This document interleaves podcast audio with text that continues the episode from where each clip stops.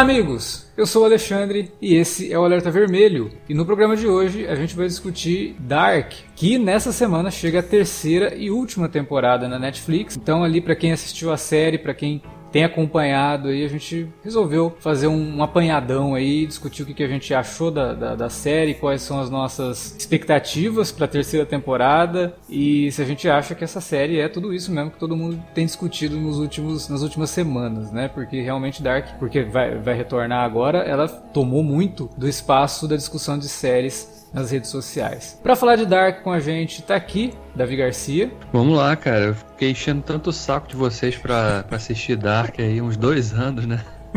Pelo menos dois anos, né? Porque a série estreou em 2017, no final de 2017, eu falei em 2018, vamos ver, vamos gravar e tal. É, talvez, quem sabe um dia, mas aí chegou esse dia, finalmente. É, o que, o que animou a gente, na verdade, é que não é simplesmente a terceira temporada, é a última também. Então, fazer uma maratona para acompanhar a última temporada significava só assistir 18 episódios. Então, de boa, tranquilo, a gente resolveu fazer. A quarentena tá aí mesmo pra isso. Também para falar de Dark tá aqui Felipe Pereira. É, o Davi encheu tanto nosso saco para ver essa série que apareceu uma versão dele do futuro que convenceu a gente que se a gente não gravasse agora, a gente ia ter que gravar sobre a série daqui a 33 anos, então a gente resolveu gravar hoje para poder não dar problema. Pois é. E também para falar de Dark com a gente tá aqui depois, cara, eu tava contando aqui, eu acho que a última participação dele nesse podcast foi o ano passado, em maio. Alan Veríssimo. Fala, galera. Voltei do exílio pós final de Game of Thrones aqui no Cine Alerta. E agora é, era castigo, punição. Só porque eu defendi o final da série, eles falaram: Ó, oh, agora você vai ficar um ano sem entrar no Cine Alerta. Bom, estamos aqui agora para falar de Dark, e mas antes não se esqueçam dos guarda-chuvas, tá, pessoal? Eu vi que o Alan comentou que ele ficava nervoso ali, porque toda vez estava chovendo na série, ninguém sai de casa de guarda-chuva. Mas é, isso daí pode ser explicado pelo seguinte: não chove na Alemanha daquele jeito. Chove muito pouco na Alemanha. Não tem aquelas chuvas. É coisa assim de. em alguns momentos durante o ano e, só, sabe? Então a série acabou criando um, uma atmosfera com chuva ali, meio que para trazer um pouco todo esse tom que ela tem. Mas os alemães não estão acostumados com chuva, então acho que por isso que o pessoal era pego de surpresa. Aquela chuva ali não faz parte muito da vida dos alemães, não. Então, tá explicado porque que ninguém usa guarda-chuva nessa série. Todo mundo vive tomando chuva na série. Mal sabem eles que aquela chuva é radioativa, né? Da usina ali, né? Aquela fumaceira subindo o tempo todo, causando precipitação com radiação. Pois é, inclusive você acha que o Adam é daquele jeito por causa de quê? Viagem de tempo? Nada, tomou muita chuva, derreteu. Vamos falar de Dark então, logo depois da vinhetinha a gente já volta.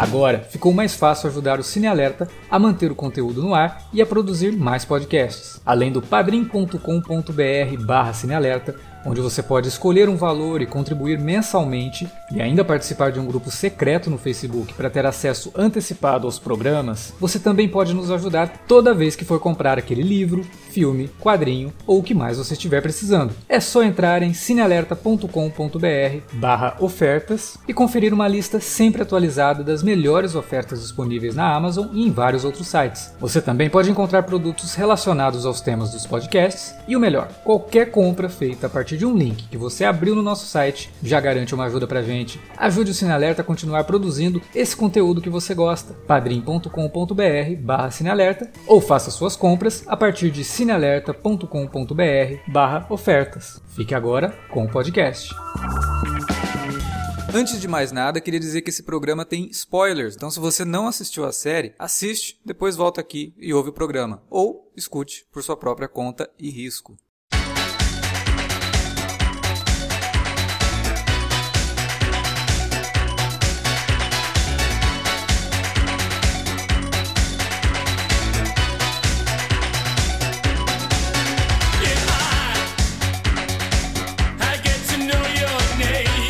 Antes da gente comentar realmente sobre a série, eu preciso confessar uma coisa, né? O, o, Davi começou ali comentando que ficou insistindo pra gente assistir a série desde que ela estreou e tudo mais. E eu devo dizer que eu fiquei com um pouco de má vontade quando eu assisti o primeiro trailer da série. Porque, óbvio, Stranger Things estava no auge. E você assiste ao trailer da série sem saber exatamente do que se trata e já conhecendo Stranger Things, ela me soou muito como uma daquelas séries da Netflix que a gente viu discutindo, a questão dela ter sido feita por algoritmo, né? Ó, tudo que funcionou em Stranger Things, vamos repetir em alguma outra série, né? E Dark, mesmo sendo assim, olha, uma primeira produção totalmente feita na Alemanha, da Netflix e tal, não tem envolvimento da Netflix norte-americana, mas o trailer me pareceu indicar isso, né? Porque você tem ali elementos em comuns, tem um grupo de adolescentes, tem o, o a criança, adolescente que desaparece, e aí tem toda a investigação para saber o que aconteceu, e aí você percebe ali que tem uma, uma linha do tempo que se passa nos anos 80. Então, vendo o trailer tendo assistido Stranger Things, não sabendo nada sobre o que, que realmente era Dark, eu fiquei assim, ah, depois eu vejo isso aí, não é algo que me interessa tanto. E agora, chegando aí, né, terceira temporada, a série vai encerrar, o Davi deu a ideia da gente fazer o podcast. Falei, bom, então vamos lá assistir Dark, né? E que bom, assim, que eu estava completamente errado, né? Porque apesar de ter esses elementos em comum, as comparações elas simplesmente param por aí, porque a atmosfera é totalmente diferente, a ideia por trás da série é completamente diferente, os personagens são completamente diferentes, né? E até leva a gente a, a conhecer elementos de uma narrativa que a gente não está tão acostumado, que são as séries e produto audiovisual que vem da Alemanha, né? Porque você percebe ali, no caso de Stranger Things, por exemplo, que segue aquela cartilha básica das produções norte-americanas. Você tem que ter o personagem que é o alívio cômico, você tem que ter personagens extremamente carismáticos, todo mundo é muito carismático em Stranger Things, é tudo muito nostálgico, tudo muito bonitinho, mesmo se tratando de uma história que envolve elementos de terror, tem toda ali a, a, a, o entorno muito inspirado em Stephen King e tudo mais. Quando você pega Dark, o impacto é muito diferente. Você não tem esses cacuetes da narrativa norte-americana clássica. Você não tem ali o alívio cômico, você não tem. Aliás, você não tem. E até surge um problema para mim, pelo menos nos primeiros cinco episódios da, da série, eu tava com uma resistência muito grande, porque os personagens não são carismáticos, mas tem um motivo para isso, né? Tem um porquê deles não serem carismáticos, ou pelo menos na nossa visão de mundo, eles não serem carismáticos. Isso me, me segurou um pouco. Eu demorei para me preocupar com alguém na série, mas eu acho que isso faz parte desse choque de cultura. É, é diferente da gente tá acostumado a assistir filmes e séries norte-americanos ou até japoneses também acabam seguindo muito por esse, por esse lado, ou asiáticos no geral, né? Mas a, a, a narrativa de Dark ela é bem diferente. Ela é baseada em outras ideias, ela é, ela não leva tão em conta essa questão de que você tem que se apegar a todos os personagens, porque você tem que se importar com eles e todos eles têm que ser interessantes ao ponto de qualquer coisa que aconteça com eles você, nossa, eu não queria que isso acontecesse com esse cara. Tem alguns ali que se acontecer alguma coisa ruim, você até, pô, legal, o cara era um babaca mesmo, né?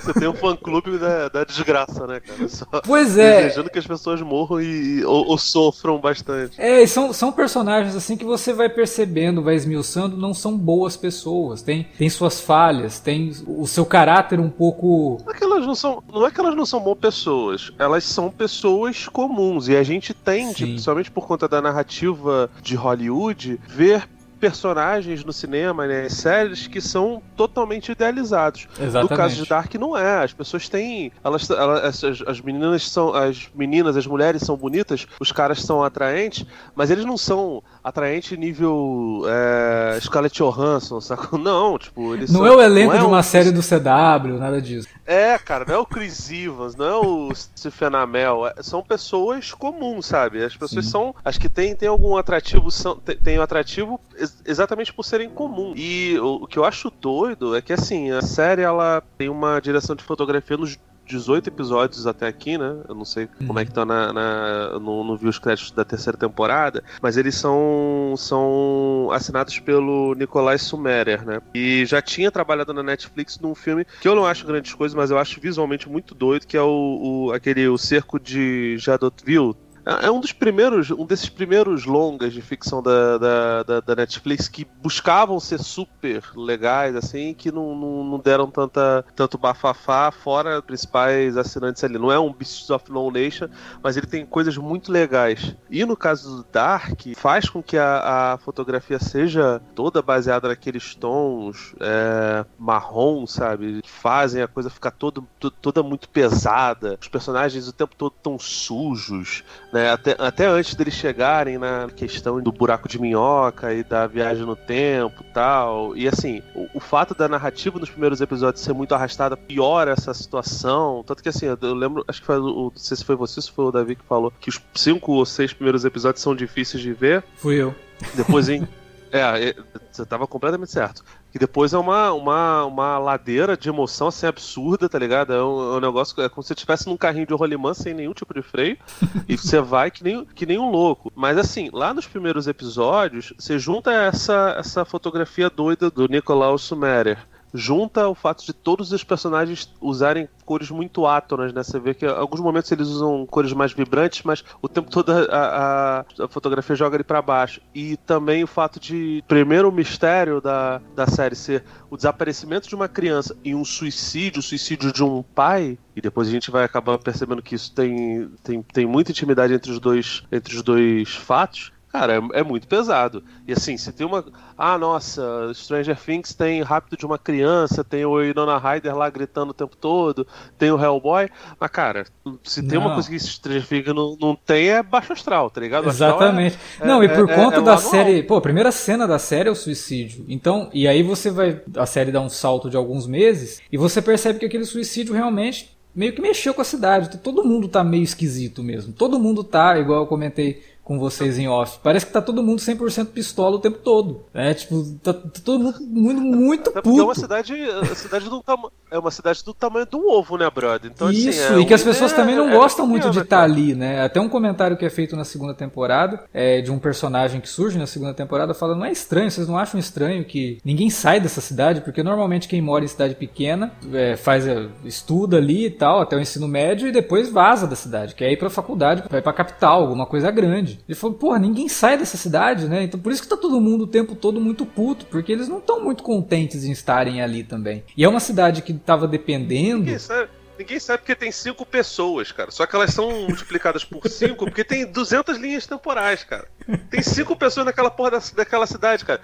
Todo mundo é igual. É que nem a, a, a população mundial, é, segundo a Bíblia, ali na época de, do, do, final de Gênesis, cara. É tudo filho de Adão e Eva, parceiro. É, exatamente. Não é à toa que um dos personagens, que também surge na segunda temporada, é denominado de Adam, né? Isso daí é, é muito óbvio porque que ele tem esse nome.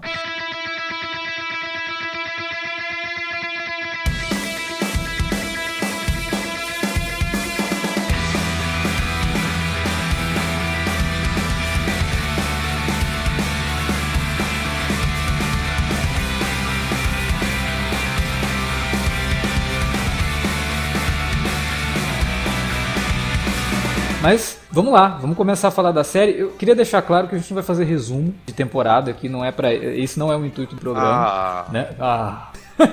é, até porque ficaria um programa gigantesco e a gente não quer que falar coisas que quem está ouvindo o programa provavelmente já viu a série e já sabe o que aconteceu, né? Não é essa a ideia aqui. A ideia é realmente discutir Dark.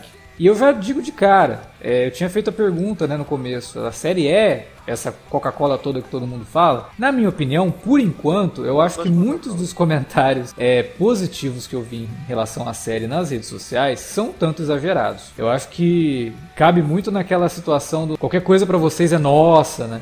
E me parece que Dark cai um pouco nesse, nesse sentido. A série é ruim? De forma alguma, eu adorei. Gostei, foi uma jornada excelente que eu fiz assistindo as duas temporadas. Mas, em vários momentos ali você percebe que a série dá um, uma virada em algumas coisas que são muito previsíveis. Tem coisas que acontecem na série que você já telegrafa assim com 3, 4 episódios de antecedência. E isso acabou me distanciando um pouco dessa sensação de êxtase que eu vejo muito quando eu vejo as pessoas comentando a série. Mas não é uma série ruim de forma alguma, até porque ela lida com, a, com assuntos e tem referências ali a coisas que eu gosto muito. Né? Se ela se distancia bastante do que a gente está acostumado a narrativa norte-americana, isso não significa que ela não busca inspiração em coisas da cultura pop norte-americana. 200, tem 200 referências. Tem muita a, referência. A, a, a, coisas culturais, sabe? cara, o cachorrinho, o tempo todo que eu vi aquele cachorrinho Pior que ele lembra um cachorro que eu tive, cara, que, que morreu tem uns três anos. É, aquele poodle que, que viaja, pô, aquele é uma, uma referência clara à cadela laica, tá ligado? A, a Gretchen, né, no caso. Que, que, que viaja no tempo. O próprio nome do padre ser Noé, Noah, né? É. E, enfim, fazer uma referência. A, depois eles escancaram essa coisa, né? O fato de, de, de Mikkel e é, variações desse ter coincidência com o nome do arcanjo que lutou contra Lúcifer. Então, assim, tem, tem muita referência a, a, Eu não sei exatamente qual é o nível de. a quantidade de cristãos que tem na, na, na Alemanha, se é a religião predominante, se é a católica, o, o, evangélico, né? O que nos Estados Unidos costumam chamar de, de protestante, mas tem um sem número de, de referências bíblicas, tem referências à, à Guerra Fria pra caramba, né? E Sim. aí, tipo, tem, tem, tem, tem, que ficar lembrando sempre que a, que a questão da, da Alemanha, principalmente na linha temporal de 1961, que se passa poucos anos, você mostra uma Widen toda destruída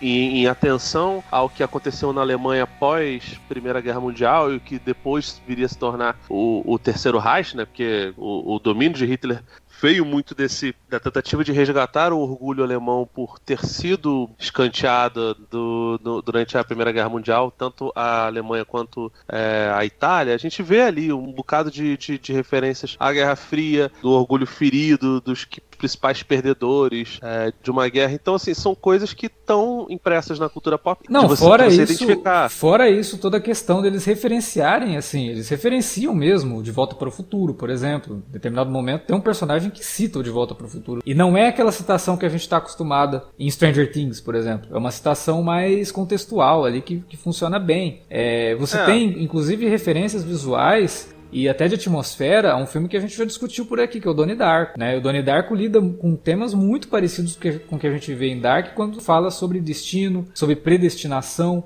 sobre a questão de você é, poder ou não alterar o seu destino, se é que seu destino possa ser alterado, se você tem livre-arbítrio realmente. Né? E são coisas que Donnie Darko trata. Ao mesmo tempo Isso é você é paradoxo tem também, né? O, então a questão do paradoxo tem, tem até um filme que é, a partir da metade da, da, primeira temporada eu já comecei a comparar Dark com um filme que eu nem acho que é grande coisa, mas é um filme que tem umas ideias tão malucas e, e, e originais que é um filme que cham, me chamou a atenção. A gente até já falou dele numa ocasião aqui quando a gente falou de filmes com finais inesperados, que é aquele Predestinado, né? Que é um filme com o ah o, sim, o Ethan Hawke. O Ethan né? Hawke, é. Me lembrou muito Predestinado, principalmente quando quando revela quem que é o Mikel, quem que é o Michael, né? E, além disso, porra, não tem como você não se lembrar na questão de atmosfera da cidade, aquela floresta, a chuva constante, todo mundo ali chorando o tempo todo, de Twin Peaks. E Twin Peaks é obviamente uma referência para os criadores da série. Inclusive, um dos criadores, né, que é o Baran Bo Odar, ele já tinha falado que Twin Peaks é uma, uma, uma grande inspiração para ele no desenvolvimento da série Principalmente nessa questão de você ter famílias que estão envolvidas de certa forma e todo mundo ali tem um segredo, todo mundo tem algo a esconder dentro de casa, assim, né? Isso é uma coisa que a gente já viu em Twin Peaks e é, é uma das coisas que Twin Peaks mais é, se, se, se, destaca, principalmente na, na, na, primeira temporada de Twin Peaks lá de 1990. Cara, assim, respondendo um pouco do que você estava falando e pegando carona nisso que você tá. dessa comparação que você tá fazendo com Twin Peaks, eu não acho que a série, ela. É, você perguntou, ah, tal, essa Coca-Cola toda, eu não sei porque eu não, não tomo mais refrigerante tem um tempo, graças a Deus. Eu e ela estamos nessa, nessa luta. Agora, eu acho que talvez tenha ocorrido uma. Não sei se foi um, uma forma errada de vender a série ou uma forma errada das pessoas comprarem a série, né? Eu não vi o material de divulgação, então eu não tenho exatamente como, como precisar para você como foram feitos os trailers, esse negócio todo. Sei que o marketing que fizeram em volta da série, somente essa comparação com bagulhos sinistros e tal, não faz jus nenhum a, a, ao que a série ao que a série aborda, sabe? Os elementos que tem em comum com com, Stranger Things tem em comum com, sei lá, a mesma não são exatamente os mesmos, mas tem, os, tem a mesma quantidade com Riverdale, tem a mesma quantidade com, com outras séries que são, são filhotes, de certa forma, do, do Twin Peaks. Então, assim, ela é uma série que, que fala tem mais semelhanças entre, entre essa e o Tempestade do Século, que você e o Wilker adoram lá, que é baseado no, no, no conto do, do, Stephen King, Sim. do que propriamente com, com Stranger Things. Então, assim, as pessoas que foram a, a fim de, de achar um negócio cheio de referência, não sei o que, só por conta do sumiço de criança,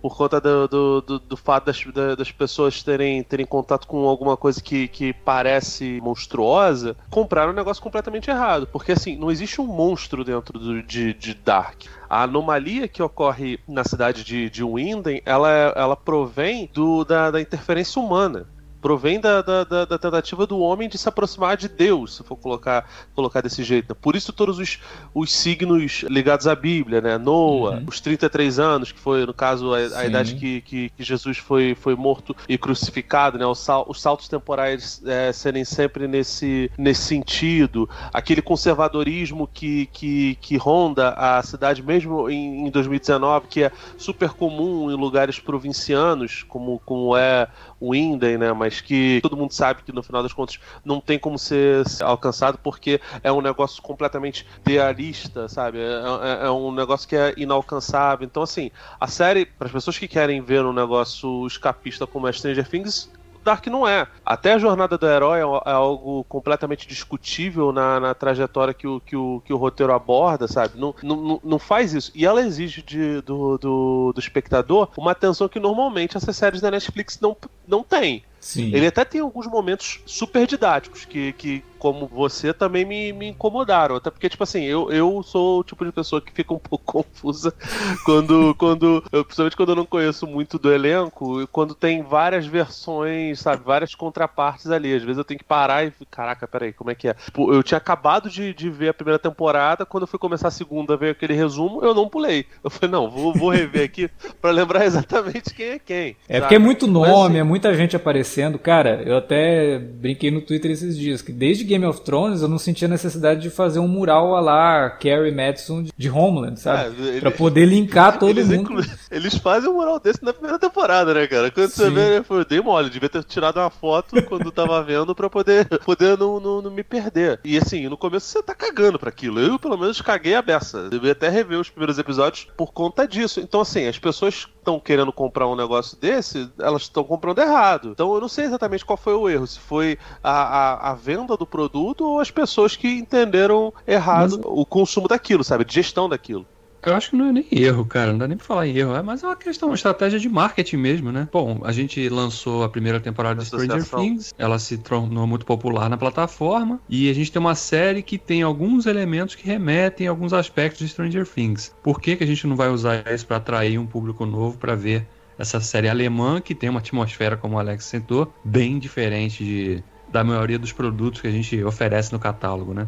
Então acho que é mais por aí. Eu acho que as pessoas que embarcam, que embarcaram na, na ideia da série, logo perceberam que, pô, peraí, não tem. Não tem nada a ver. Realmente não, não tem nada a ver com Stranger Things, né? Só porque tem um desaparecimento. A série começa com o desaparecimento de uma criança, mas ela não gira em torno só disso, né? Ela trata de muitos outros temas também, com personagens que são muito mais duros, é, que refletem um pouco da origem da série, realmente, uma produção alemã. É só ver, né? A gente não tem muito contato com, com produção alemã, mas as poucas que a gente tem, a gente vê que é, é aquilo, né? É, reflete um pouco da, da, própria cultura alemã, né? São pessoas mais fechadas, são pessoas mais sisudas mesmo, né? E, e, a série reflete um pouco disso, né? Até de, na questão de, de transformar essas pessoas. São sempre pessoas sem muita maquiagem, um pouco preocupadas com a aparência, né? Uhum. Parece que tá todo mundo, né? Parece que as pessoas acordam, botam a roupa e vão pro trabalho, né? Nem tomam banho. É. Eu faço. Não, não, não tomo banho. Mas eu faço isso, cara. Quando eu saio, não, não me maqueio, não, David. Não, mas eu digo mais assim, é, é, é mais uma questão de mostrar que são pessoas absolutamente normais. Porque a maioria de nós não, não fica produzido como as séries americanas tentam vender. Né? Aqueles, as mulheres com aqueles penteados maravilhosos, os caras estão sempre com a barba feita. A maioria, né? Uhum. E, então é, isso, ele traz um, um, tom de, de plausibilidade que reflete o que a maioria das pessoas é na vida real, né? As pessoas não se preocupam realmente o tempo todo com a aparência, né? Eu acho que só pensar essa discussão do porquê que, que, pelo menos nos primeiros episódios, tem tanta gente, você vê tanta gente nos comentários das redes sociais fazendo comparações esdrúxulas com Stranger Things, apesar da atmosfera completamente diferente e da abordagem, é, não tem como falar isso sem ser condescente. Então eu vou ter que ser condescente. Tem muita gente também que consumiu pouca obra cultural na vida, né? Tem gente que acha que antes de Stranger Things não, não existia nada, né? É, eu não queria Stranger falar Things... isso, mas o Alan tá, tá certo. Não, mano, é, é, porque Stranger Things é uma série que eu gosto muito, mas tem, acabou fazendo muita coisa boa pra indústria, mas também fez muita coisa má também, porque a galera acha que foi a primeira obra cultural de todos os tempos. Eu, eu, eu jamais vou esquecer quando saiu o trailer do, do It Parte 1 e eu vi a galera no trailer comentando: Nossa, parece Stranger Things. Ah, pelo amor de Deus, né? Aí Pois é. Não, mas acho que essa questão toda que o Alan falou é verdade, cara. Acho que falta referências às vezes às pessoas, né? Acho que a população que consome mais o conteúdo da Netflix é, é a garotada. No final das contas é isso, né? E a garotada não teve tempo de conhecer um Twin Peaks, de rever as séries mais antigas, um Além da Imaginação, uhum. né? Então, ver essas referências todas, com certeza construíram as bases para que Dark existisse, né? Dark é uma série disruptiva, é uma série que inventou a roda? Não, ela só conta histórias que a gente já conhece de uma forma diferente, né? De uma forma atual, digamos, né? Que a gente não está muito acostumado a ver, né? Uma atmosfera de uma série, de uma produção europeia, uma produção alemã, uhum. que a gente tem pouco contato, né? De repente tem outras séries que são tão boas quanto lá, mas que não chegam aqui porque não são lançadas pela Netflix. Muito do que a gente tem contato de séries, principalmente de séries produzidas na Europa, normalmente são séries de investigação, de crime, né? Até o próprio Dark começou como uma ideia que vinha justamente disso. Era para ser uma série investigando um, um, serial killer. Aí os criadores da série foram pensando melhor e falaram: não, peraí, dá pra gente colocar algumas coisas diferentes aqui. Porque senão a gente vai fazer coisas que todo mundo já, já fez. É muito comum você ver isso na Europa. Porra, séries britânicas que falam de investigação de crime tem um monte, né? Eu imagino que na Alemanha deva ser mais ou menos nessa base. Eles gostam disso. Você vê é, filmes suecos, por exemplo, vários falam sobre isso. Então, ao mesmo tempo que o Davi falou, ah, não é uma série que inventou a roda. Não, não é. Mas ela traz algo diferente até um pouco para a própria cultura alemã de audiovisual. Não é algo comum por lá esse tipo de, de abordagem esse tipo de, de, de tema para uma série de TV ou para um produto audiovisual. E uma coisa que, eu, que, que me pegou muito em Dark é que tem tudo isso, tudo é muito legal, bacana, mas o mais importante, né? É uma série que está falando de uma característica bastante básica da ficção científica, que é a viagem no tempo, mas ela também lida disso buscando referências ali na ciência, né, na, na, na física, é tudo baseado numa, numa, ideia do Einstein, e ao mesmo tempo ela trabalha tudo isso de forma bastante pessoal. Né? Ela lida ali com uma situação extrema de viagem no tempo que pode gerar um apocalipse só que tudo numa cidadezinha, né? Tudo envolvendo pessoas comuns, pessoas do dia a dia, pessoas interioranas. É isso para mim a grande força de Dark tá aí. Né? Ela não tá criando um, uma, um negócio gigantesco uma mega batalha entre o bem e o mal, entre a destruição do universo como a gente conhece, tá tudo ali, inclusive. Só que não é isso. A gente tá vendo super-heróis, a gente tá vendo o Flash, a gente não tá vendo uma detetive do FBI, super detetive do, do, do FBI, forasteira. forasteira. Né? Não, não é isso. É, porque né? Até nisso, Twin, pegando de novo a referência Twin Peaks, né? A gente vê tudo sob, o, sob a perspectiva de um, de um agente externo, né? Exatamente. É, é o Cooper que chega de fora, um agente do FBI, que já tinha experiência e tal, ele chega lá para investigar o que estava acontecendo. Em Dark a gente não tem isso, né? Tudo bem, na segunda temporada aparece lá um... Ah, mas ele não um, é o protagonista, né? Ele é um cara que não, tá exatamente. ali, né? Como investigador. Ele tá tão perdido quanto todo mundo, né? exatamente. Não, eu acho que outro, outro ponto que acho que também vale a pena falar sobre a produção de Dark é que que os caras foram corajosos no sentido de construir uma narrativa que ela é bem intrincada, não é fácil de você, né? O Felipe citou, pô, peraí, quem é essa pessoa? Já apareceu? Não, ela é a mesma, é a versão mais jovem daquele cara lá. Beleza. Então, é difícil, sabe? Você acompanhou. Cara, eu vi a primeira temporada três vezes, vi a segunda duas vezes. Se você me perguntar como é que é o pai da. Quem é o pai da Charlotte, eu bobear, vou, eu vou errar o nome. Então, né? Eu quem não é lembro nem da... quem é Charlotte não, mesmo. Não, né, cara? Não, gente, tô então. Cara, vou, eu... eu... acho que, eu acho que nesse sentido. Eu, não tô, não. eu fico confuso.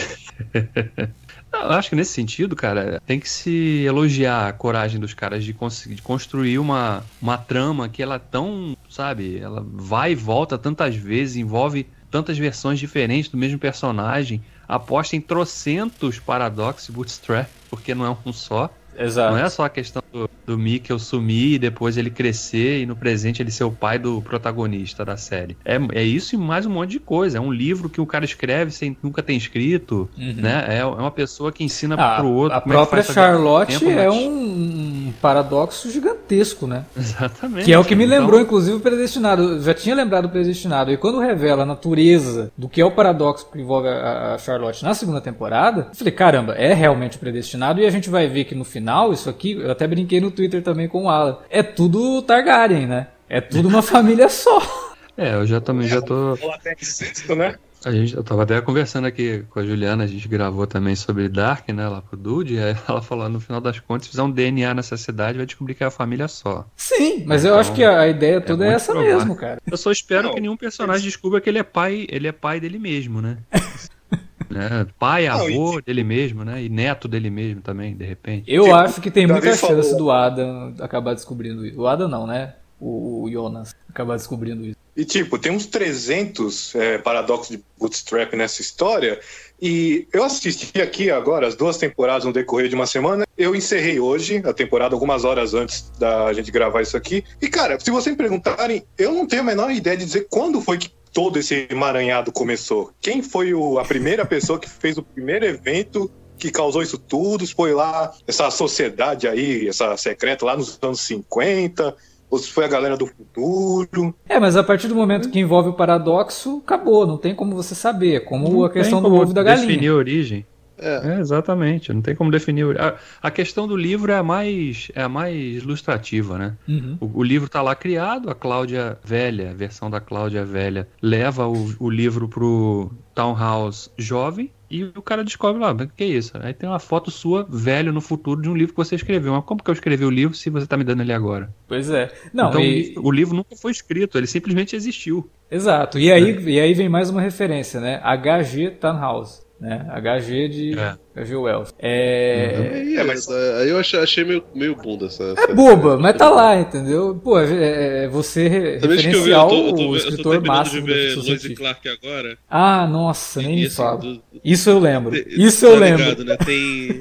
Caramba, porque tem, tem umas três ou quatro participações da H.G. Wells que, que na série é um. Ele não é só um escritor do, do Máquina do Tempo, ele também aparece lá com um vilão chamado Tempos, enfim, é um dos poucos vilões que tem algum poder, mas que também é inútil. Mas De repente é por isso que eu tô um pouco bolado com essa, com Com essa, essa situação. referência, mas- É, enfim, é tudo bem inofensivo, né, no final das Sim. contas. Ah, mas- isso acaba sendo engraçadinho. É, é o momento mais da tentativa da série de soar um pouco engraçada, mas não, não é engraçado. Assim. Você vê o negócio e fala, tá, legal, beleza. É uma referência, Não, mas. não, Não... é só, só, só uma referência, até porque, tipo assim, não, não é um alívio cômico, né? A série não, não se Não, preocupa com não. esse tipo de coisa. Só espero também que a galera que esteja ouvindo aqui não ache que foi Dark que inventou o conceito do paradoxo de Booster, né? A gente elogia como foi feito, muito bem construído, mas não é original. O próprio Doctor Who, alguns anos atrás, já explicou muito bem o conceito. É um conceito antigo que já vai de gerações. É, o sci-fi sempre explorou isso, né? Sim, sim.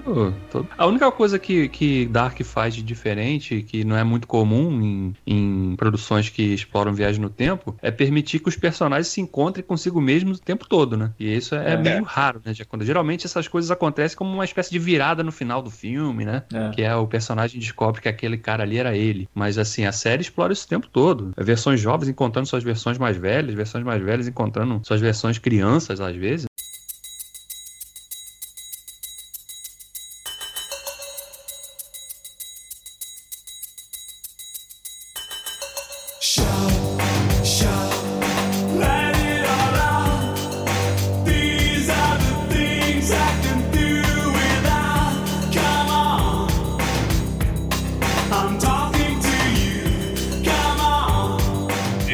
Acerta também não ficar guardando um milhão de reviravoltas para ser explicado só no season finale, né? Quer dizer, claro, tem os mais importantes que ficam pro finale, mas tipo, vai, revelação de que o Mikkel era o Maicon. Graças a Deus, eles já explicam isso já no quinto episódio da temporada e pronto, bola pra frente, desenvolve isso. Fosse uma produção hollywoodiana, provavelmente teriam enrolado bem mais. Pô, se tivesse o J.J. Abrams na produção dessa série, você sabe que a gente ia ter nove temporadas e a gente só ia descobrir isso na quinta, né? Então, assim, é, o Mystery Box não é algo que Dark respeita tanto, que é ótimo, né? Ela realmente entende que, o que o que mais importa na série não são essas reviravoltas, são o que essas reviravoltas significam na vida dos personagens. E como que a gente, assistindo a série, a gente acaba discutindo a questão, como eu falei, que me lembra muito do Anidar, a questão do destino, né? A gente tem uma linha traçada que se a gente conseguisse enxergar, a gente veria que ela tá ali indo para onde a gente deveria ir, né? Se existe essa linha, como que a gente vai criar alguma vantagem na viagem no tempo? O que, que a viagem no tempo poderia trazer para mudar o nosso destino? A série trabalha com, esse- com esses elementos, eu acho muito legal isso, porque até já na segunda temporada eles comentam que, olha, o que aconteceu, aconteceu, não tem como você mudar. Você pode voltar, fazer o que você quiser, mas você não vai mudar. O que vai acontecer uma quebra de realidade. E aí você cria uma outra possibilidade, criando uma outra timeline, uma, uma, uma realidade diferente daquela. Mas aquilo que tinha que acontecer, aconteceu. Você não vai deixar de existir porque você vai pegar o teu pai e trazer ele de volta pro, pro futuro. E se você fizer isso, você não vai apagar. Você não vai nascer. É, igual a foto do, É. do, do Martin McFly De Volta ao Futuro. Isso não vai acontecer. Porque você já existe, você tá aqui. Né? Aliás, tudo isso aconteceu porque você existe. Então, a ideia da série de discutir a, a nossa capacidade de forjarmos o nosso próprio destino, né? ou de sermos realmente escravos da nossa própria realidade, será que temos liberdade? Eu, eu tinha uma E- e- professora de humanidades na faculdade ela falava: ninguém é livre. Né? Ah, eu sou livre, eu posso fazer o que eu quiser. Não pode, você pode sair pelado na rua? Ah, mas aí tem leis. Então, tem leis. Você não pode. Até pode, né? Mas não vai, não vai ficar muito legal, né? Você vai ter que Primeiro- arcar com as consequências Primeiro disso. que, primeiro que a maioria de nós é feio pelado, então já começa por aí. E tem a E segundo- questão. Não, eu não acho você feio pelado.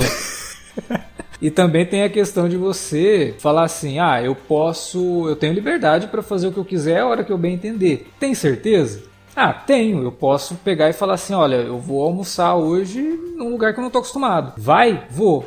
Tá. E se a hora que você estiver indo te der uma dor de barriga? Ah, mas isso é uma consequência de.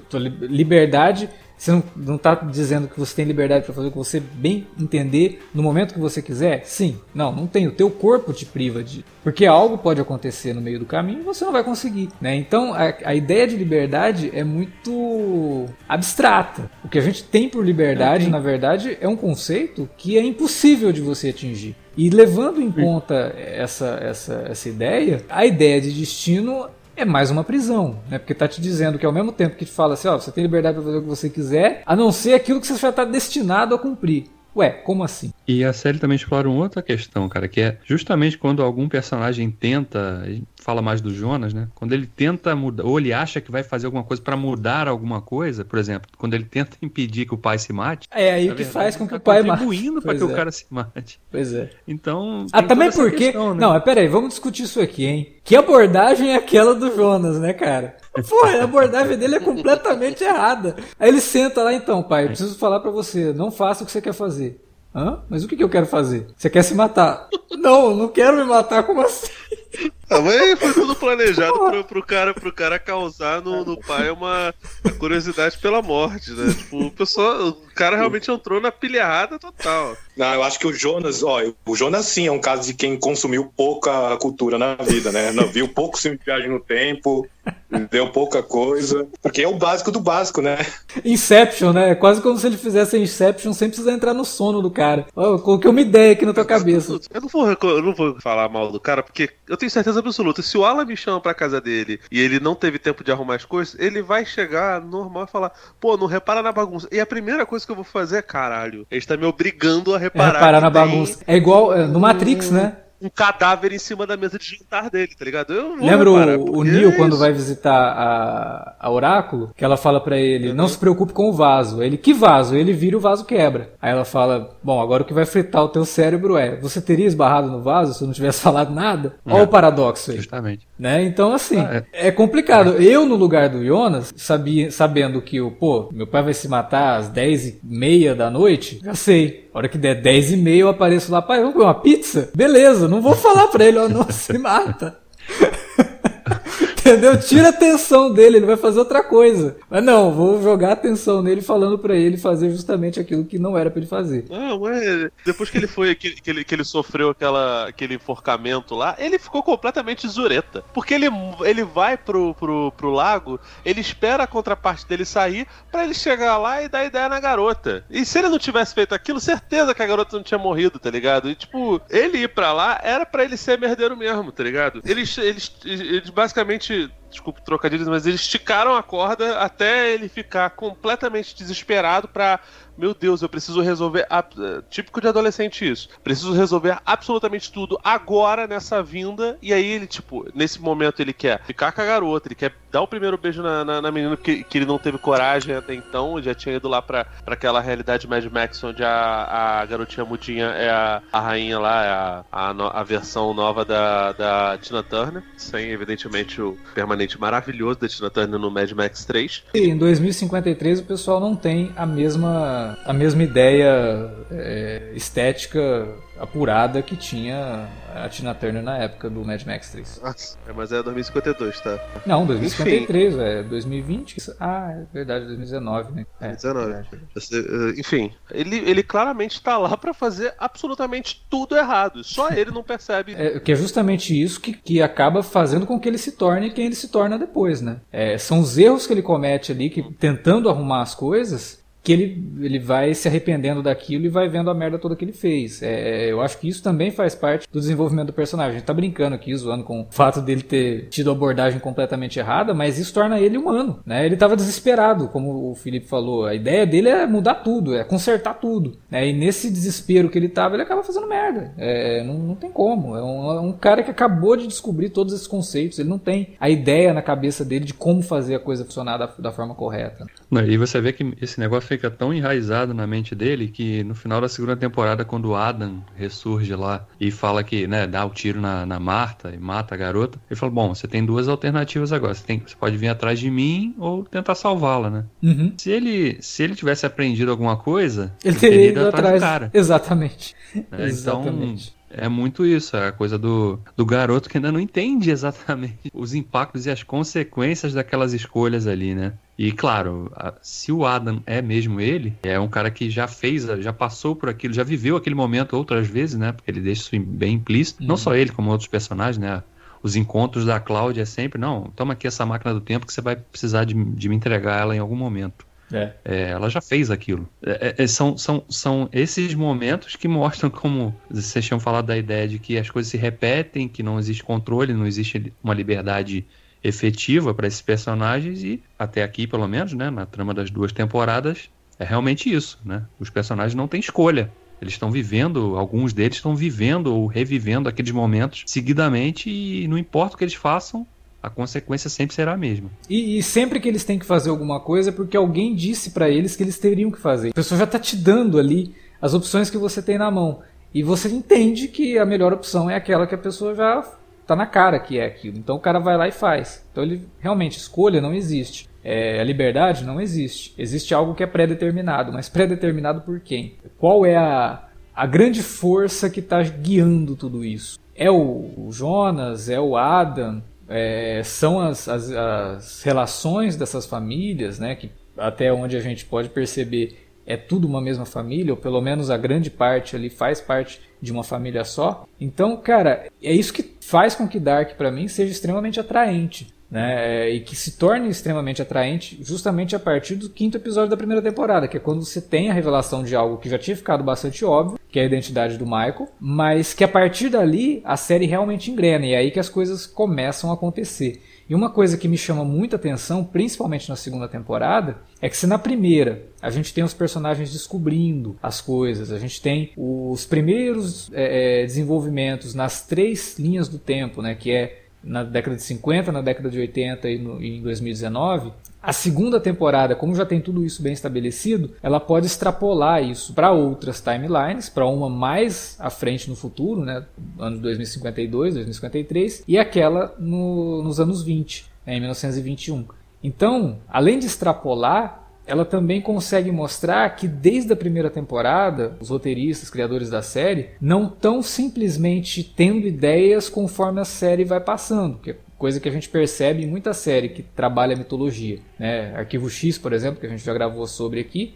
Teve, tem um momento na série de Arquivo X que você olha para aquilo e fala, pô, isso aqui não, tá, não era, no começo não era para ser isso. Eles foram tendo ideias ao longo do, do, do desenvolvimento da série e vão jogando coisas que às vezes nem fazem muito sentido com o que tinha no começo. Como essa é uma série completamente focada na, na mitologia, você percebe ali que todo mundo tem muito claro todo o panorama da série. Uma coisa ou outra pode ter sido colocada depois, sei lá, às vezes na primeira temporada teve alguma crítica, alguma coisa ali, e aí os criadores podem ter lido e falar: não, realmente, isso aqui a gente precisava dar uma consertada. Pode ter acontecido na segunda temporada? Pode. Mas é tudo muito bem amarrado. Sabe, a impressão que você tem é que essa história está pronta. Desde a primeira temporada eles já sabiam o que, que ia acontecer na segunda e na terceira. Mesmo que a gente não tenha assistido a terceira ainda, mas é, pelo menos essa é a impressão que eu tenho. E que era só dividir mesmo, ó, isso aqui tem que acontecer na primeira, isso na segunda, isso na terceira. Então vamos escrever primeiro aqui a primeira temporada, os 10 episódios. A segunda temporada vai ter 8, né? Então é, é tudo muito amarradinho, cara. É uma série muito bem construída. É, ela não dá muita vazão para furo de roteiro, nem nada disso. Tem uma coisa ou outra ali que você acha que é um problema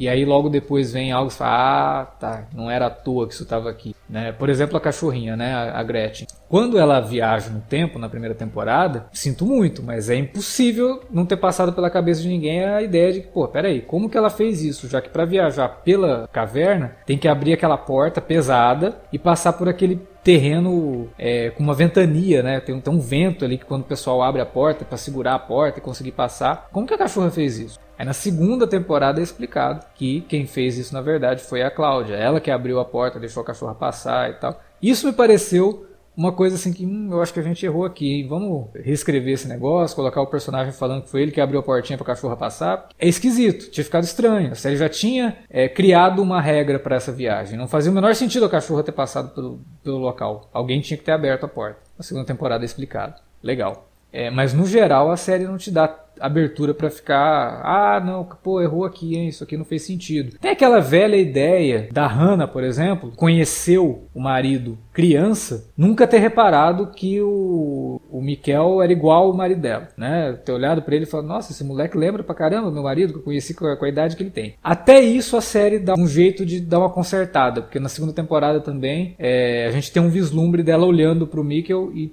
meio que, opa, tem alguma coisa estranha aqui. Mas ela tem uma reação que provavelmente qualquer pessoa teria. Ah, é só um lapso. Mas ela tem essa lembrança, então a série mostra isso também. Também me pareceu uma correção de curso. A única coisa que me incomoda, entre aspas, na série, com essas coisas de encontros, Uhum. e que são personagens que demoram até. É o personagem do, do, do pai da Cláudia, né? O policial lá, o Egon Tiedemann. Aham. Ele é muito burro, né? Ah. Ele é muito burro. E, e tem um personagem que verbaliza isso, né? Porque ele não, ele demora a fazer as associações, né, cara? As coisas. Mas- ele, ele, ele Mas, cara, mas que associações? Como é que ele associa a viagem no tempo, cara? Ele não tem essa referência. Não tem como. Não, mas não é uma- mas ele não tem um contato só com isso, são vários. É com é durante a investigação do Helg, é quando ele encontra o, o, o Jurek depois, porque ele lembra, Ah, mas- ele chega a lembrar da frase que o cara que ele lê no, no disco que ele estava ouvindo na casa lá de juntar todo mundo, matar as pessoas, não sei o quê. É, ele, Ele- acha ele estranho, demora. cara, mas não quando tem ele como. encontra o né? velho, quando ele encontra o Yurik velho e o Yurik recebe, é, repete essa frase, ele não consegue fazer associação, mesmo com o cara falando que ele estava ali procurando o filho dele. Ah, né? mas E- é complicado, cara. É- A gente tá observando isso acontecer, sabe? Você tem que se colocar no lugar dele, que não tem. É um simplório, cara. Não tem como ele, ele fazer essas, essas ligações. Ele pode simplesmente achar Mas- que é uma Mas coincidência ele é um maluca. investigador, pô. Ah, não, cara. é investigador. Não, não, mas ele é. Eles falam que ele não é um investigador muito bom. E, tipo, eu acho que esse é o arco intencional do personagem. Ele é um cara simplório que tá tentando desvendar um quebra-cabeça de algo que é acima da compreensão humana, pelo menos a compreensão simplória dele, e que só acaba descobrindo toda a verdade em tragédia alguns, alguns instantes antes de morrer. É. Sim, não, eu, eu- falei isso tudo, mas não é, não é num, pra tirar, para dar um demérito pros roteiristas, não, porque é proposital, de fato é proposital. É um personagem que tem mais interação do- com os viajantes do tempo e que demora mais a perceber o que, que tá acontecendo. É, isso é de fato intencional e ele paga com a vida, inclusive, né? Porque a própria filha mata tentando evitar, mais uma vez, tentando evitar a morte do pai, é ela que provoca a morte dele. É, isso é bem interessante, porque isso acontece no episódio anterior ao que acontece com o, o Jonas, né? Então você vê que existe uma ligação temática entre o Jonas e a Cláudia. Os dois tentam impedir a morte do pai e os dois acabam sendo responsáveis. Ela, no caso, diretamente, ela, ela mata o pai, realmente. Inclusive a versão velha dela leva a máquina pro Jonas jovem e fala: "Toma aqui, porque você vai ter que entregar essa máquina pra minha versão jovem pra eu poder viajar no tempo". É. né? Então esses dois personagens eles estão interligados o tempo todo. É, pro- provavelmente porque ele é, ele é bisavô dela, né? A gente vai descobrir aí. É, provavelmente. Só para complementar a discussão, é, eu, eu, dificilmente lembraria do rosto de alguém que eu vi há 33 anos atrás e com o qual eu não tinha, eu tinha pouca interação, né? É, mas no caso da E- e Hannah, mesmo- não, né? A Hannah não teve pouca interação, ela casou com o cara. É, que ela se envolveu com o pai e o filho, que é meio pesado quando você começa a pensar nisso. Mas enfim. É. E, mas- e mesmo o lance de que tinha uma foto lá do, do Mickey, o criança na escola. Ah, não, aí foda-se, porque ninguém fica olhando pra aquelas fotos. Não, é, Ninguém fica. é por exemplo. Ninguém olha pra foto de turma antiga na escola, né? Pelo Não. amor de Deus. Até porque E- é é foto de turma que não é a tua. Então é aí que você não olha mesmo. Foda-se essas crianças que estão aqui nessas fotos, né? Isso aqui era um, a coincidência do Doppelganger, não é viagem no tempo. Tem uma foto do Nicolas Cage lá na Guerra dos Confederados, eu não vou achar que ele viajou no tempo, né? Tem, tem um Keanu. Reeves também, não tem? Olha, não, eu, não, eu não descartaria isso aí totalmente, não, hein? Esses caras são meio vampiros, eles podem ter. São, já nasceram naquela época.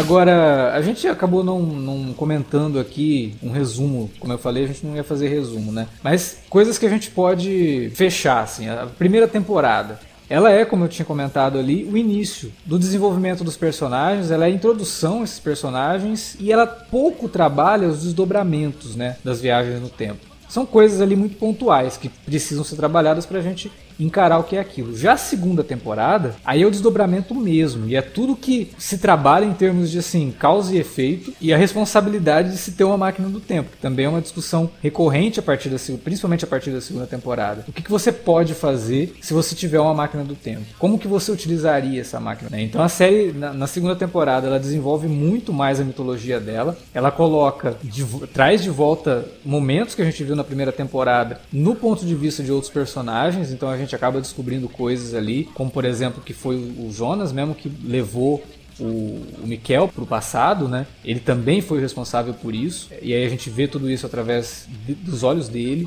Então tem muita coisa que a gente revisita na segunda temporada, mas com uma perspectiva completamente diferente, completamente nova. E isso é algo que eu acredito que atraia também e faz com que a série se saia bem, no sentido de não se repetir mesmo lidando com situações parecidas. Ela não muda completamente a estrutura dela, como acontece com algumas séries que a gente conhece, como por exemplo Fringe, que é uma série que a partir da segunda temporada ela vira outra coisa, na terceira ela é outra coisa, na quarta ela tá sempre indo adiante, né? Uma série que não, não fica parada na, na, na mesma estrutura sempre. Isso não acontece em Dark, mas ao mesmo tempo acontece de você ter novas informações e de como que a série vai juntando ainda mais os pontos que unem cada personagem. E aí que começa a virar realmente um quebra-cabeças gigantescos, né? E que facilmente vai fazer e fez a cabeça do espectador dar vários nós, cara. A segunda temporada tem hora assim que eu olhava e falava, "Hum, pera, quem é esse cara? Ah, esse, esse daí é fulano.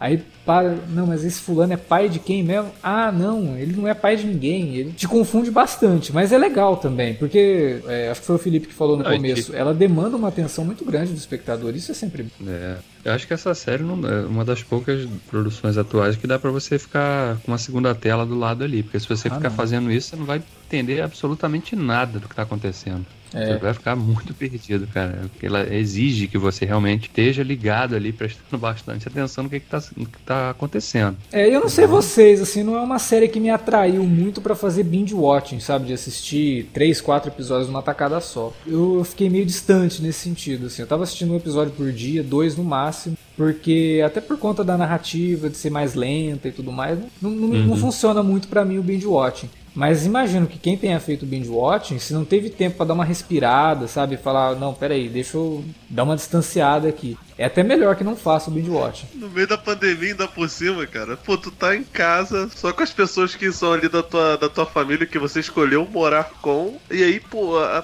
porra da série mostra problema familiar, issues pra caramba, velho. Não é pra você fazer binge cara. Vamos.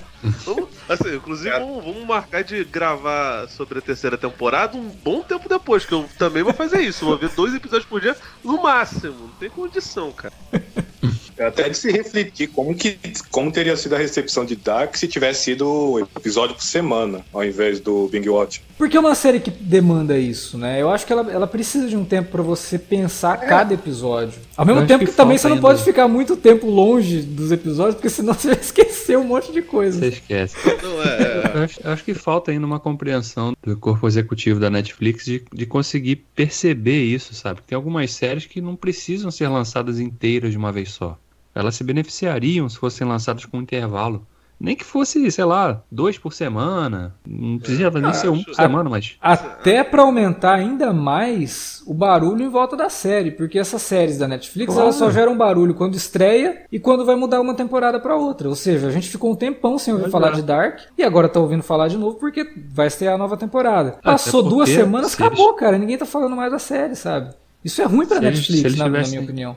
Se, se eles estivessem lançando uma Dark por mês, pelo menos, né, mas não é o caso. Não, né? não, não é. Pra cada Dark lançada. Nossa, tem umas 30. as outras- É. Exatamente. É, porque na verdade foi a Netflix que introduziu esse conceito, né, de Sim, sim. binge watching aí, de lançar Não, e que funciona uma algumas séries. Algumas séries é ótimo. Sim. Stranger Things mesmo é uma série que você começa a assistir, você não quer parar. Na hora que você vê, você já viu É. a temporada, Não, sabe? Mas tem série que Mas, precisa eu- eu de um acho- eu tempo acho- pra maturar, Eu acho que é sabe? até mais cômodo que eles liberem tudo de uma vez e que você possa fazer esse consumo como eu e o Alex fizemos de maneira parcimoniosa. Se eles liberam só duas vezes por semana, eu vou ser bem sincero, eu vou esquecer tudo. Eu já esqueci, eu tive que ver o resumo, acabei de ver o, o, o season final da primeira, eu tive que ver o resumo da segunda, eu não pulei, ô Davi. Eu, eu, tipo, consumi muita coisa da minha vida, irmão. Prova, entendeu? provinha, provinha pra você então, que quem, quais são os filhos do, do Ulrich Nielsen? Ah, você tá louco, para com isso. Não, eu, não, eu não vou nem continuar, parceiro. Eu só lembro o nome do Magnus Eu porque nem- eu gosto dos X-Men. Eu nem lembrava que esse Magnus existia quando a segunda temporada começou. Eu pensei, não, pera, são três crianças? O Mickey, a Marta. Ah, tem esse Magnus também? Eu juro, eu tinha esquecido completamente dele. Até porque ele é meio aleatório na- nos primeiros episódios da série. É depois que ele acaba ganhando importância, assim como o, o filho da, da Regina, né? Que é um personagem assim que é, Bartos. o Bartos, que é um personagem qualquer coisa, mas depois ele acaba ganhando. Eu nem lembrava, nem lembrava que a Regina tinha um filho quando a série começou, então. Você não lembrava nem quem era a Regina, né, cara? Então, O pessoal que tá ouvindo a gente falando, esses caras devem ter o que, uns 60 anos de idade, né? Gravando sobre séries aí, tudo problema de, de memória, não consegue lembrar nada. Mas, gente, é muito personagem.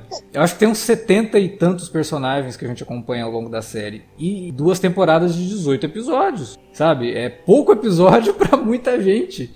E todo mundo tem uma certa importância em algum momento da série. Isso é interessante. Né? Não são personagens É. aleatórios. cara, você. circunstâncias normais, eu até teria reclamado quando eles mostram tela dividida, quem é quem do passado e do presente e do futuro. Mas nesse caso, não. Nesse caso, nossa, graças a Deus, realizadores, ainda bem que vocês confirmaram pra mim quem é quem, porque senão eu estaria perdido. Não, até porque só tem um personagem que o ator jovem é igual ao, ao ator que faz ele mais velho, né? Que é o marido da Regina. Que o, o cara que faz ele Sim, jovem. parece muito. Puta, é igual, cara. Eu até fico me perguntando se não são parentes mesmo, assim. Porque o resto dos atores, cara, não parecem muito, sabe? Não, eu acho, não, eu acho que o, o Jonas adulto é bem parecido com. Ele tem as mesmas feições, cara. É, um Ele pouquinho. só é mais moreno, né? É, então, o E- cabelo e mais escuro. queimado, né, Davi? É. Sim, é, mas aí foi, né, os, os efeitos colaterais. Da aí, né? radiação A gente viu que também. ele sofreu, né? Sofreu lá no. Eu até pensei que era ele com peruca quando apareceu O, no início. o que faz o Yurik, o Yurik mais velho, né? É verdade, ele também parece bastante. O É. Yurik Mas idoso. tem uns com- que não parecem nada, né? Não, tem uns que não tem nada a uns ver, cara. Tem uns que não tem A nada a ver. Cláudia, a Cláudia, a Cláudia criança não tem nada a ver com a Cláudia adulta, que não tem nada a ver com a Cláudia velha. Só pra complementar aqui é, o último tópico que eu tava pensando, o Ale- o Alex falou nisso, como os personagens não são as figuras típicas de Hollywood, que são seres humanos iguais a todos os outros, eu, eu admiro um pouco a decisão de que rola uma desconstrução da trama típica de Hollywood. Por exemplo, eu, pelo menos no início, eu era, fui levado a acreditar que o Uri seria o protagonista da série, ou era o cara que É. pede, é, o filho some, então ele vai investigar tudo. Não, não é nada disso. Tanto ele até. Tanto que a partir da segunda temporada ele é relegado a quase coadjuvante de luxo na trama, depois que ele fica preso nos anos 50. E também porque a trama mostra que tanto ele quanto a Catarina estão longe de ser os heróis perfeitos que a gente teria, por exemplo, em uma história nível Stranger Things, porque são dois seres humanos horríveis. E eles eram bullies na juventude, e se você analisar bem, eles não melhoraram em nada agora que são adultos. Mesmo com o fato de terem filhos, continuam sendo é, bastante desagradáveis quando querem. Não se arrependem nada, por exemplo, do bullying que fizeram com a Regina na juventude. É claro, isso aí também tem momentos que você começa, como a Alex falou, tem momentos que você começa a perguntar, caramba, por que eu devo me importar com, esses, com essas pessoas mesmo? Mas aí a, a série mostra por que nós deveríamos. Não, exatamente. É, essa desconstrução eu acho importante. Eu acho importante que a gente conheça material de outros lugares do mundo, sabe? Pra gente conhecer coisas diferentes. E como você falou, tem gente que assistiu muito pouca coisa na vida. E isso é importante também. Porque as pessoas vão buscar essas referências. E até, porra, eu não, não culpo ninguém por ter assistido pouca coisa na vida. Agora, o que a pessoa não pode é ficar acomodada, assistir só aquilo que lhe é colocado na frente, né? Eu acho que é importante que a pessoa veja algo assim e fale, pô, onde é que eu posso buscar outros filmes ou séries que lidem com o mesmo tipo de tema? Eu quero conhecer coisas diferentes. Então vai pesquisar, vai Ou, procurar, ou- tem ou da mesma, coisa. ou da mesma nacionalidade, né, Exato, cara? Porque assim, a exato. gente, tá, a gente tá falando aqui de. A gente tá com dificuldade de, de buscar referência de material audiovisual da, da Alemanha. E assim, o cinema alemão, seriados é um pouco mais complicado porque, não sei vocês, mas o meu alemão tá um pouco, um pouco enferrujado, né? É, é mais difícil você achar legendas de séries, Exato, essas coisas, não mas. é. O, o audiovisual, o cinema alemão é, é muito tranquilo. Tem, tem uma porrada de filmes que, que concorrem ao Oscar de melhor filme estrangeiro pra muito além de, de, de só hip-hop de, de é, Terceiro Reich, de Segunda Sim. Guerra Mundial, sabe? As pessoas pensam em Alemanha, pensam em, no, no filme lá que tem o Urich, né? O Olha Quem Está de Volta. Olha, olha quem. Esqueci o nome do, do filme, caramba. É que ele faz o Hitler no. no- É, adivinha É, quem voltou, que- eu acho. É, que, que inclusive é um filme bem legal, né? É muito além disso, é muito além de, de A Queda, é muito além de, de um monte de coisa. Então, eu não vou ficar condenando a pessoa, principalmente o, o, o jovem, né? O, o milênio, não quero receber lá, aquela carteirinha de ok boomer, falando que as pessoas, ah, nossa, não sei o que, cara. E eu até acho que, que, que o problema não é exatamente o Stranger Things, como o, o, o Alan falou, né? O, o Tarantino mesmo é um cara que trazia muitas coisas de referências e as pessoas ficavam, nossa, meu, referências, muito louco, né, meu? Western Spaghetti. E essas pessoas também não, não consumiram o Sérgio Leone, que dirá todo o resto do, do Spaghetti, que inclusive acho que um dia merece a gente falar sobre coisas mais obscuras, falar de, de Parolini, de, de Sérgio Corbucci, de, de outras coisas. Mas assim, cara, nem todo mundo vai consumir tudo e as pessoas vão ficar nisso mesmo. A maioria das pessoas vão saber quem é o Tarantino, mas não vão saber quais são os filmes que do- dos quais ele faz referência. Se um dia que ele calhar de cair perto dela, se tiver dentro de um, de um serviço de streaming que funcione, ok, elas vão consumir. Se, se você gostou de Dark, existe uma gama de outras histórias, al- algumas de mistério, algumas de mistério policial, Sim. de séries europeias, que vão além de Doctor Who, que vão além de Sherlock, da, da, da BBC, que vão além do, do- da- série de filmes suecos do, baseados no, na, na garota da tatuagem lá, que esqueci o nome do. do, do, do Stig Larsson É, que vão além dessas coisas, sabe? Isso. Que, que vão além dessas, dessas grandes franquias. Até porque essas grandes franquias já foram, de certa forma, abordadas por Hollywood. É, Aí entra até na muito- questão que eu tava discutindo sobre a liberdade, né? Você tem liberdade pra ver o que você quiser, mas se, você, se o que você quiser, você só assiste o que tá no streaming, você tá se deixando levar por uma É, programação ali. Então, é, é importante, por exemplo, a gente falou, ah, é a primeira série da Netflix produzida totalmente na Alemanha e é logo uma ficção científica dentro de um país que tem já uma característica de trabalhar com séries de investigação policial, de mistério e tudo mais. Isso não significa que você não vai achar material de ficção científica feito na Alemanha antes de Dark. Muito pelo contrário. Em 73, por exemplo, teve uma série de TV dirigida pelo, pelo Fassbinder, que é um marco no cinema alemão, mas ele fez isso pra TV, depois acabou sendo lançado como filme de 3 horas e tralalá, que se chama O Mundo por um Fio. É uma adaptação de um livro que depois foi readaptado num filme que eu gosto muito ali do finalzinho dos anos 90 chamado 13º Andar, mas que antecipa muita coisa que Ah, a gente é, antecipa muita coisa que a gente ia ver depois no Matrix em 99. Né? Inclusive algumas questões de direção de fotografia. É um filme de 73. Inclusive está disponível no Brasil, ele foi lançado em DVD no Brasil, é, é- dá para encontrar, sabe? Você não precisa ficar só refém, como o Felipe falou, que está nos streaming não. E dá para procurar coisas de ficção científica produzidas em outros lugares. Agora tem coisa que realmente é difícil. As séries de TV alemãs, por exemplo, não chegam para cá. O que chega é muito Não. pouco. Você tem que ir atrás daquilo que dá para assistir. Dark é uma série que lida com temas bastante interessantes que vão lá nos anos 80, pegam toda a questão da paranoia nuclear, Chernobyl, né, tinha acabado de acontecer, a questão da chuva ácida, que era uma coisa que todo mundo tinha medo depois de Chernobyl, e coloca isso dentro de uma trama. Mas se você não tem essa base histórica, a importância daquela trama ela fica diluída. A partir do momento que você entende que aquilo só aconteceu porque realmente o mundo passou por aquilo, a série tem uma nova relevância, tem uma- um ponto de vista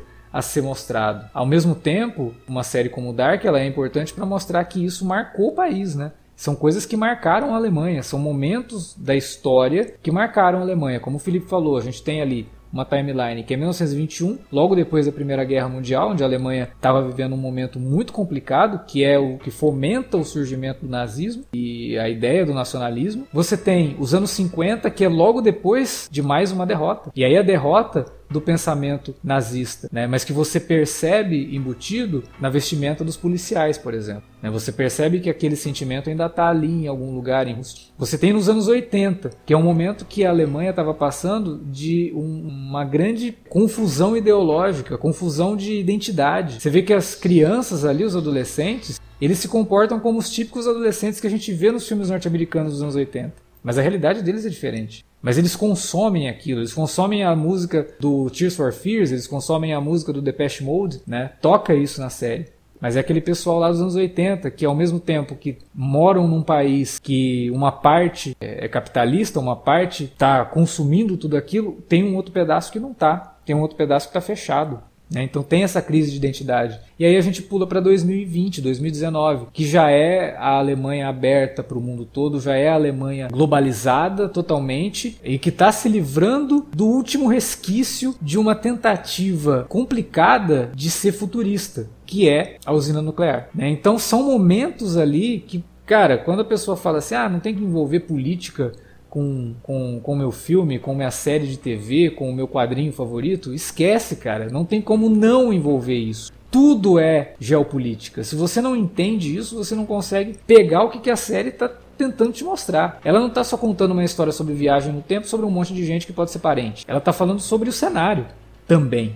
E para você conseguir pegar o que a série está te falando sobre o cenário, você tem que conhecer um mínimo de geografia e história. Então não é também só consumir coisas, não. Você tem que saber um pouco do que aconteceu com o mundo, pelo menos nos últimos 100 anos. Né? É o mínimo que se pede para você não repetir certos Você tá, erros. você tá- você tá exigindo demais das pessoas, cara. As pessoas ouvem Audioslave e Rage Against the Machine e ficam assustadas porque tem política no meio. É, Assim, e eu não tô falando de, de brasileiro que ouve e fica cantando em gromês, não. Tô falando de gente dos É, Estados lá Unidos, fora, de- os caras de- não- não- britânico. Não, o Rage Against the Machine tem gente que se surpreende ao descobrir que o Tom Morello é formado em, em- em política, né? E aí quando o cara vai discutir com ele, ele fala, cara, calma, não é assim que funcionam as coisas. O brasileiro ficou horrorizado ao descobrir que The Wall é música política. Pois é, a gente até gravou um podcast sobre The Wall por causa disso, né? Porque, cara, oi? Como assim que vocês não entenderam caras- sobre o que é The Wall, né? A, nerdaiada em geral não sabe que Star Wars fala sobre fascismo, então fica difícil, né? É, fica realmente difícil. Mas eu acho importante, sabe? Tudo isso é, tava na cabeça dos criadores de Dark na hora de desenvolver a série. Então seria até uma falta de respeito que as pessoas não levem isso em conta na hora de assistir. E achar que é tudo uma série que é só pra você ficar ali se surpreendendo com os plot twists que a série tem. Por isso até que eu falo que muitas das coisas de plot twist da série não me surpreenderam, né? São coisas assim que eu já tinha até matado vários episódios antes. Dá muita pista, né? cara? Dá muita pista. E quem e assim, de novo, e aí vai muito também da bagagem. Se você está acostumado a assistir coisas de ficção científica que envolvem viagem no tempo, série realmente não te pega tanto de surpresa. Por isso que pra mim o grande atrativo são essas relações que a série cria, de passado, presente e futuro, e de como que isso envolve todos esses personagens, inúmeros personagens que essas temporadas trouxeram. E agora vai piorar mais ainda, vai dar nó na cabeça de muita gente mesmo, porque além de linha do tempo, a série vai envolver realidade alternativa. Ela termina a segunda temporada trazendo uma personagem falando pro, pro Jonas: Cara, eu não sou quem você acha que eu sou. E pelo trailer da terceira temporada, a gente vai ver que essa personagem viveu as coisas que o Jonas viveu, né? É, Ela seria o que é o É. Jonas, né? Então, É, inclusive eles, eles deixam isso de forma muito explícita no próprio teaser trailer, né? É. Ela tá usando o próprio, até o casaquinho amarelo que eles usavam. Então, exato. Pra não deixar dúvida, né? Isso vai Mas ser é muito engraçado. louco, né? Porque a última temporada é o momento que tem que fechar tudo e eles abriram mais uma possibilidade. Isso, isso me É, tem preocupa um um, pouco. leque, um leque novo. Mas, pô, mas são sete horas e meia, né, cara? Pelo amor de Deus, é tempo pra cacete também pra, né? Quantos filmes não contam histórias mais complexas em duas horas?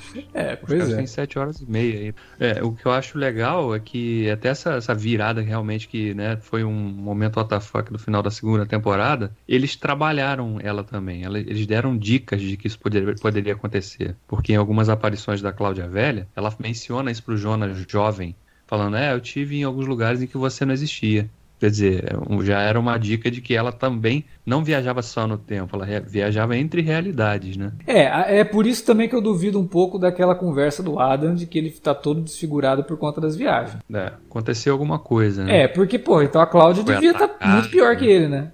É, a Cláudia, a única coisa que aconteceu com ela foi perder o pente, né? Pra pentear o cabelo, mas de resto.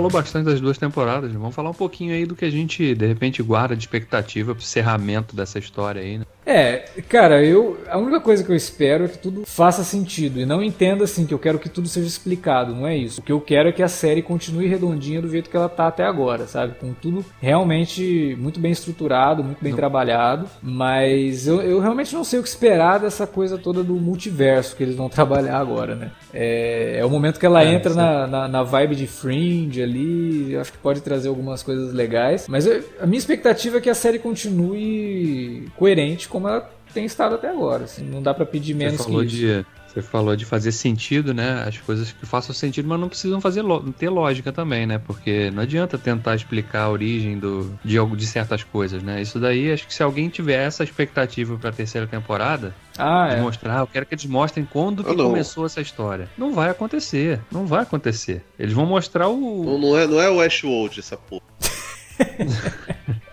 É, não tem que ficar se É. preocupando com essa ideia de, de origem, não. É, eu acho que a grande questão é até terminar a série deixando pontas soltas, coisas pro espectador pensar e tentar é, fechar É, as peças do quebra-cabeça. Até porque se a galera ficar implorando, não, quero explicação, quero explicação, quero explicação. Aí vocês vão ter algo nível, né, a caverna de luz de Lost, né? É, exatamente. Exatamente. Lost é uma das minhas séries favoritas. Eu só acho que a Caverna da Luz na, na reta final da temporada final é um, é um é meio problemático pra mim. Eu tô curioso mesmo pra, pra, pra ver eles, sei lá, mostrarem ou citarem ou falarem mesmo, porque um dos criadores falou que esse, esse lance da, da realidade alternativa e tal, tem dicas que eles deram na primeira temporada. E aí depois, eu, eu- como eu revi a primeira temporada, como eu falei, né? Revi pela terceira vez a primeira temporada agora, nessas semanas que ante- antecederam aí. Pô, em que momento, em que situação ou circunstância poderia ter alguma indicação disso?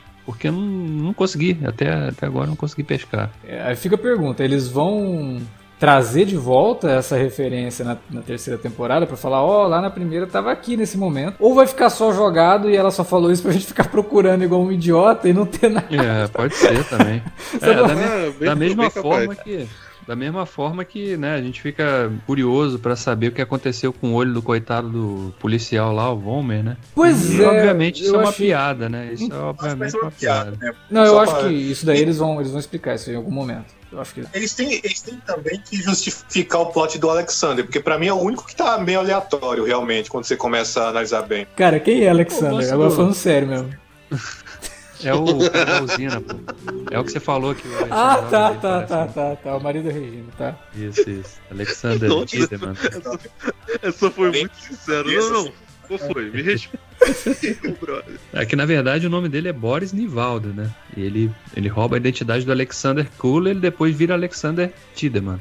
Sim. Então, Eu nem é, lembrava Boris o nome do cara. Pronto, então já começou errado pra mim. é, porque até a Hannah, a Hannah fica chantageando ele, né? Porque ela descobre, né, que a identidade dele era falsa e tal. Esse é um personagem realmente que é curioso, né? Porque ele não tem ligação com ninguém, né? Ele é um cara que, diferente das pessoas que nascem em Wilden e ficam ali, ele veio de fora. Ele é só um criminoso que matou alguém e roubou a identidade, ou talvez, quem sabe, ele veio também da outra realidade. É um payoff esse plot dele na temporada final. Senão, se acabar assim, sem explicar nada, vai parecer que foi injeção de linguiça mesmo. É, não, mas subtrama. você vê que eles até tentam já ligar com o investigador que aparece na segunda temporada, né? Dele ter sido responsável pela morte do irmão desse investigador. É, e aí a gente já começa a ampliar ainda mais essa questão de que tá todo mundo ligado de alguma forma, né? A série começa a trabalhar até com aquela teoria dos seis graus de separação. É, pô. Meio. 6 graus não, né? Essa série é meio grau de separação e olha lá. Catarina resumindo ah, muito bem os nossos sentimentos né, em um episódio da segunda temporada. Não tô acreditando, Hannah, que você transou com meu marido e com meu filho. Pois é. Aliás, a Hannah também é uma, uma incógnita. Porque como ela volta lá pros anos 50, ela fala que ela não tem mais pra onde ir, fica implícito que ela ficou lá. Se ela ficou lá, ela é parente de quem? Né? Ela é avó de algum personagem aí, cara. Tá? então ela, é- ela é mãe dela Cara. mesmo. É, também. Não, o próprio Magnus, né, que a gente citou lá, ele, ele aparece, a versão velha dele aparece em 1921. Então, com certeza, ele é avô de alguém aí.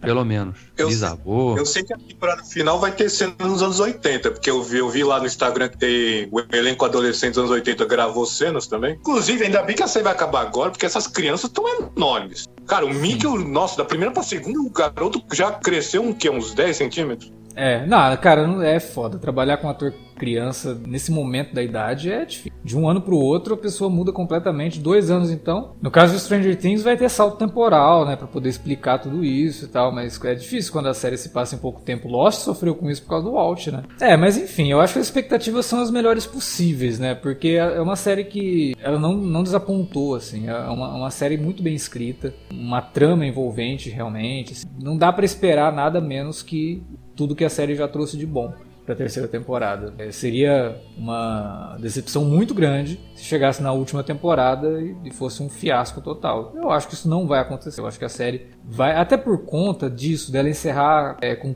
três temporadas só, sabe? Que é uma coisa que a gente vive discutindo aqui. O ideal, cara, é que as séries sejam curtas mesmo, para não ter tempo de se perder. Por enquanto, ela não mostrou nenhum indício de que vai se perder. Então, eu acho que a terceira temporada não deve mostrar isso. E como encerra, eu acho que ficam as expectativas de que a série vai, vai ser uma série digna. Acho que a melhor dica é levar a recomendação que o personagem que aparece na segunda temporada, né? O detetive lá, o Clausen, ele fala isso, né? Tenha esperanças e não expectativas. Assim É. o milagre pode acontecer e você não se decepcionará.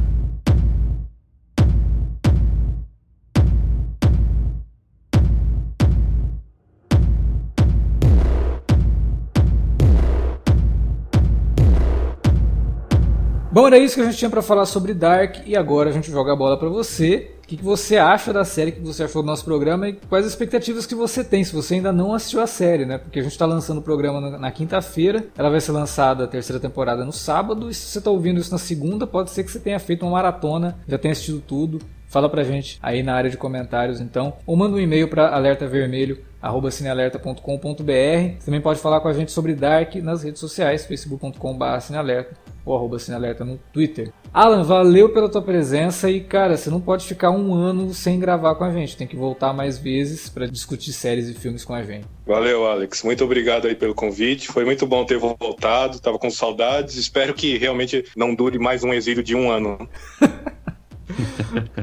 E é isso então. Valeu pela audiência. Até a próxima. Ah, próximo programa. Fiquem preparados. Vocês acharam que a gente falou de coisas pesadas em Dark? Próximo programa vai ser bem pesadinho também. Espero que vocês curtam. É isso. Valeu pela audiência, gente. Até a próxima.